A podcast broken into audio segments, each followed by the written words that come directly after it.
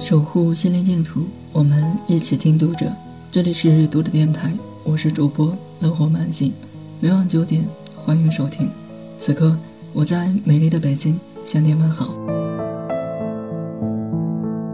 今天为大家分享的文章是《在相亲角读爱情诗的人》，作者高涛涛。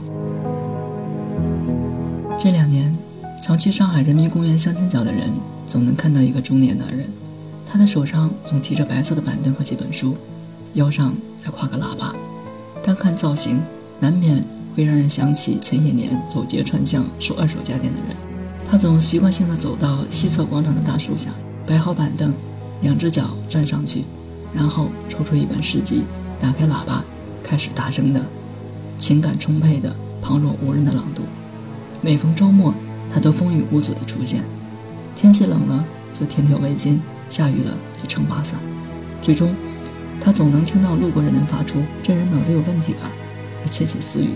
后来他也听不到了，或许是相亲角的人接纳了他，或许是全情投入的朗诵让他暂时切断了与外界的感知。他很少与人攀谈，在这个中国规模最大的相亲角里，他只读诗，只读爱情诗。曹在飞在很多地方读过诗，在一个跨年夜里，他在沪太路上奔走读诗。和过去一年告别，提醒自己要专注生命。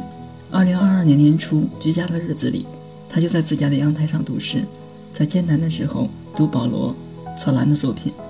家里的话剧用完了，他就在锅碗瓢盆上作画，在菜板上画窗外的风景，那是一片浓郁的绿；在煎锅里画天空，在铲子上画云朵。读诗和画画是曹在飞生命中十分重要的两件事。在上海人民公园乡间角读诗的时间久了，有一些人找到他，邀请他去读诗。美术馆、酒吧、夜店都向他发出过邀请。曹在飞几乎没有拒绝过任何一次邀约。他享受读诗这件事，他希望把这份精神上的享受传递给更多的人。他回忆起在夜店读诗的经历，说那次有很特别的感受。在他出现之前，夜店的整个空间都被躁动的鼓点和酒精填满。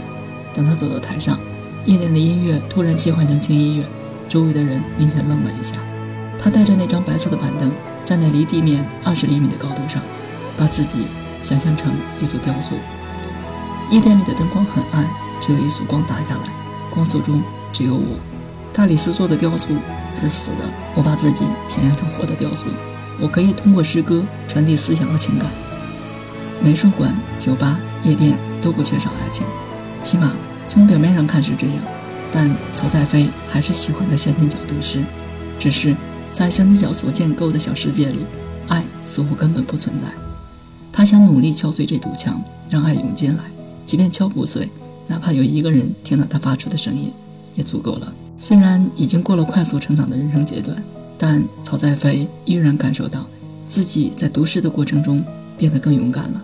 最开始的时候，我全身都是汗。只要一分心，就很可能读错。那里的人流量很大，也很喧哗，人很难不分心，汗珠子不断的下掉。这种紧张不仅仅是读错一个字的问题，而是把自己置于一个完全敞开的人流密集的环境里，任何路过的人都可以随意点评他几句。身为当事人，他无法辩驳，只能照单全收。在吃三根角时，曹在飞常会站在一棵魁梧的梧桐树下。这棵树为他遮过烈日，为他挡过寒风。如果有一天我不再去人民公园相亲角读爱情诗了，我想定制一块铜牌子，钉在树上，记录读诗这件事，来纪念这个爱情诗小广场。曹在飞说：“读着电台今天的节目就为大家分享到这里，更多收听敬请关注。晚安，好梦。”